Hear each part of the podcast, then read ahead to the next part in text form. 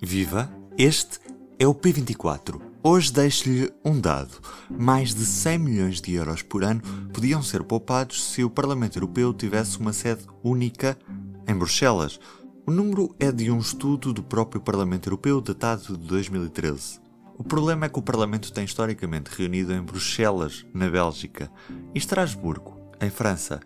É assim que está nos tratados. Tratados que obrigam à existência de 12 sessões plenárias por ano na cidade francesa da região da Alsácia. Mas com a ameaça da pandemia, o Parlamento fixa-se de forma exclusiva em Bruxelas e está reaberto o debate. Faz sentido ainda existir dois locais para trabalhos dos eurodeputados e respectivos assessores em países diferentes? É pergunta para o eurodeputado do PSD, Paulo Rangel, que se senta no grupo do Partido Popular Europeu numa conversa realizada pela correspondente do público nas instituições europeias, Rita Cisa.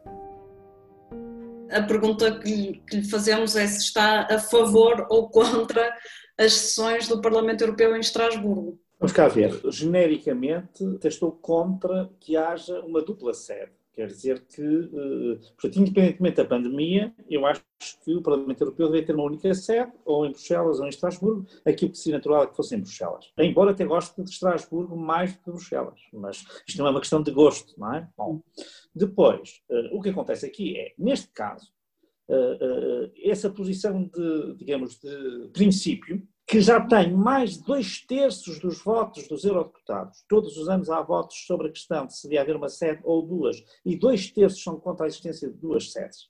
Portanto, nesse sentido, estou muito bem acompanhado. Mas, independentemente disso, e, portanto, mantendo Estrasburgo como uma obrigação, durante a pandemia, e em particular nesta fase, porque até setembro ninguém pôs a questão de avançar, mas em setembro já se queria ir, em outubro também. Eu acho que nós não devemos ir. Aliás, em várias reuniões do Parlamento Europeu disse isso, a administração do Parlamento, o Presidente e alguns grupos, e nomeadamente todos os franceses, queriam muito que se fosse a Estrasburgo qualquer caso, mas eu acho que isso é um erro. Mesmo que Estrasburgo não é uma zona vermelha, mas ainda que fosse uma zona verde, não tivesse um caso, deslocar milhares de pessoas, e não estamos a falar das 7 ou 8 mil ou 10 mil habituais, estamos a falar para aí só de 1.500 ou 2 mil, mas deslocá-las nesta fase, eu acho que é aumentar exponencialmente o risco. Quer quem está em Estrasburgo, quer quem está em Bruxelas. Claro que em Bruxelas as coisas também não estão bem, é o argumento que dão. Mas a verdade é que se reduz o risco. E, portanto, aqui nós queremos que haja atividade normal, mas com redução de risco. E, portanto, eu acho que até haver uma estabilização da situação, nós não devemos ir a Estrasburgo. Isto põe um problema. É que o Tribunal Europeu do Luxemburgo já uma vez disse que se tem que realizar por ano 12 sessões em Estrasburgo e, portanto, não fazendo os plenários em Estrasburgo, nós estamos a violar os tratados. Embora isto também, para dizer a verdade, é uma coisa dos tratados de 92. Quer dizer, até 92, Estrasburgo não era a sede do Parlamento Europeu. Era o sítio onde o Parlamento Europeu reunia porque não havia nenhum hemiciclo com condições de tradução. Só havia no Conselho da Europa que estava em Estrasburgo, era por isso. Uhum. Aí a França apertou um pouco, digamos, fez muita pressão e acabou de ficar nos tratados. Portanto, hoje é só a França o único obstáculo. Não há dúvida que eu acho que eh, pode vir a acontecer que algumas das decisões que nós tomamos possam vir a ser impugnadas, ou até decisões do próprio Parlamento de reunir em Bruxelas, impugnadas pela França. Já aconteceu no passado e a verdade é que uh, teve ganho de causa. Neste caso, eu acho que, dadas as circunstâncias excepcionais, uh, o Tribunal acabaria por não exigir que fôssemos até Estrasburgo. Uhum. Mas uh, uma vez que uh, levanta aí essa questão de haver dois terços enfim, dos deputados, dos deputados que, que, estão a favor dessa mudança e uma vez que se afigura para breve a, a, a, Conferência sobre o Futuro da Europa, que supostamente irá discutir uma série de questões de institucionais e de funcionamento certo Acha que essa poderia ser uma janela de oportunidade para concretizar esta mudança? Ou, ou, ou de facto a oposição da França será sempre inevitável? Eu acho que este era, era, grande, era o grande momento para o fazer. Eh, já foram ensaiadas várias alternativas para rentabilizar os edifícios de Estrasburgo, porque era uma questão também que se punha, porque, entretanto, a França tratou logo, em 92 isto foi decidido, e a França tratou logo, em 99, de já ter um edifício construído para tornar o facto irreversível, não é?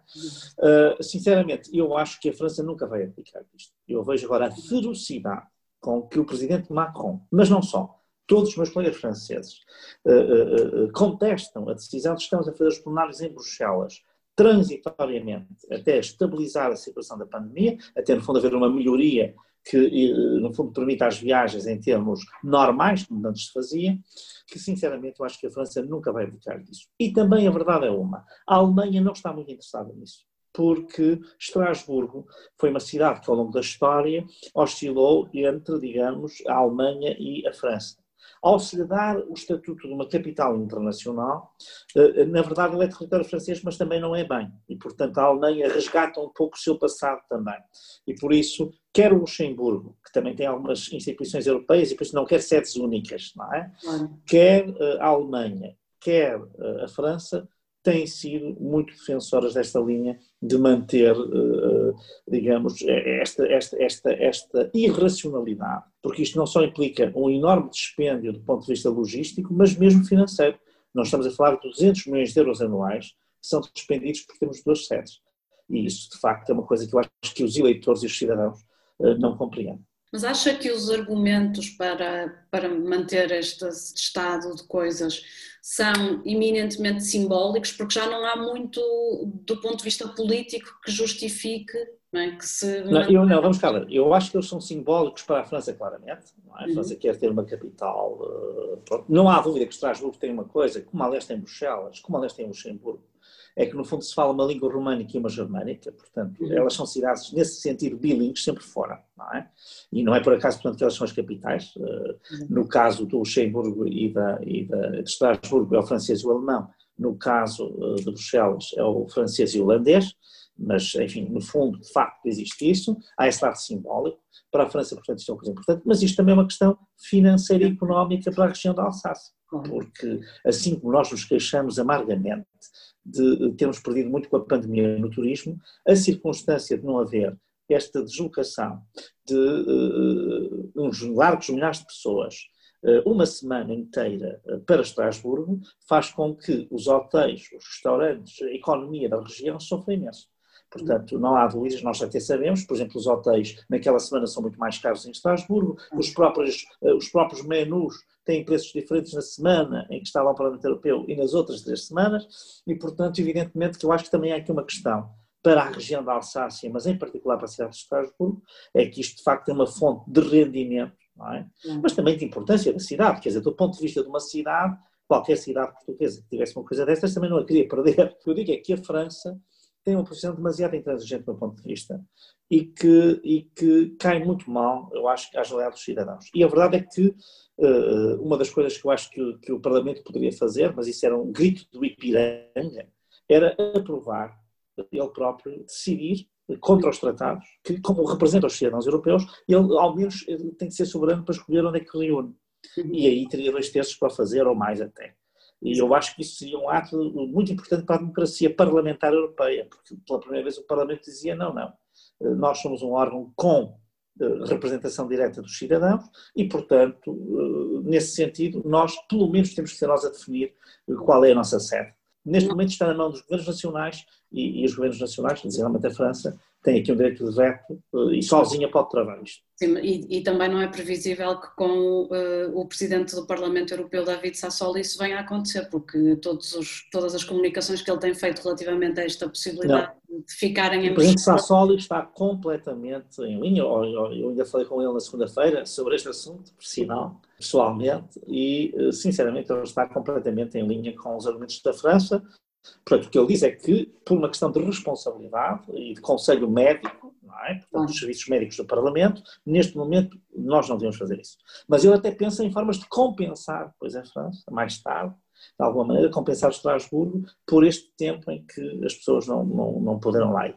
E, portanto, ele claramente está nessa linha, enfim, Claro que ele sabe que há uma sentença do Tribunal de Justiça a dizer isso mesmo, a confirmar isso, uh, e portanto eu penso que ele também não quer é aumentar as incertezas jurídicas, não é? E portanto quer deixar muito claro que o Parlamento reconhece que devia estar em Estrasburgo, mas por razões médicas não pode estar neste momento.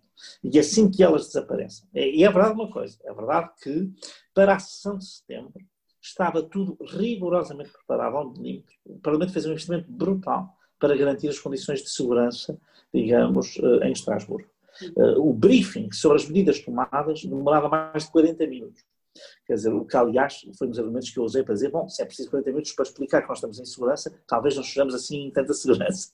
Mas enfim, eh, para dizer que, portanto, do ponto de vista da presidência do Parlamento e do presidente David Sassoli em particular, ele está claramente eh, defendendo que nós temos que voltar a Estrasburgo assim que seja possível. E a administração do Parlamento também.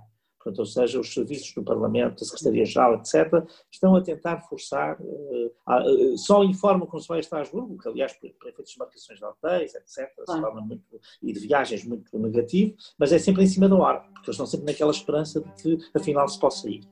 Pronto, agradeço-lhe imenso. Esta é a conversa de lançamento para o novo podcast do público que já pode subscrever nas plataformas habituais. Conta-nos tudo, Aline Flor. Como votam os eurodeputados portugueses? Descubra brevemente em Agenda Europa, um podcast do público com o apoio do Parlamento Europeu.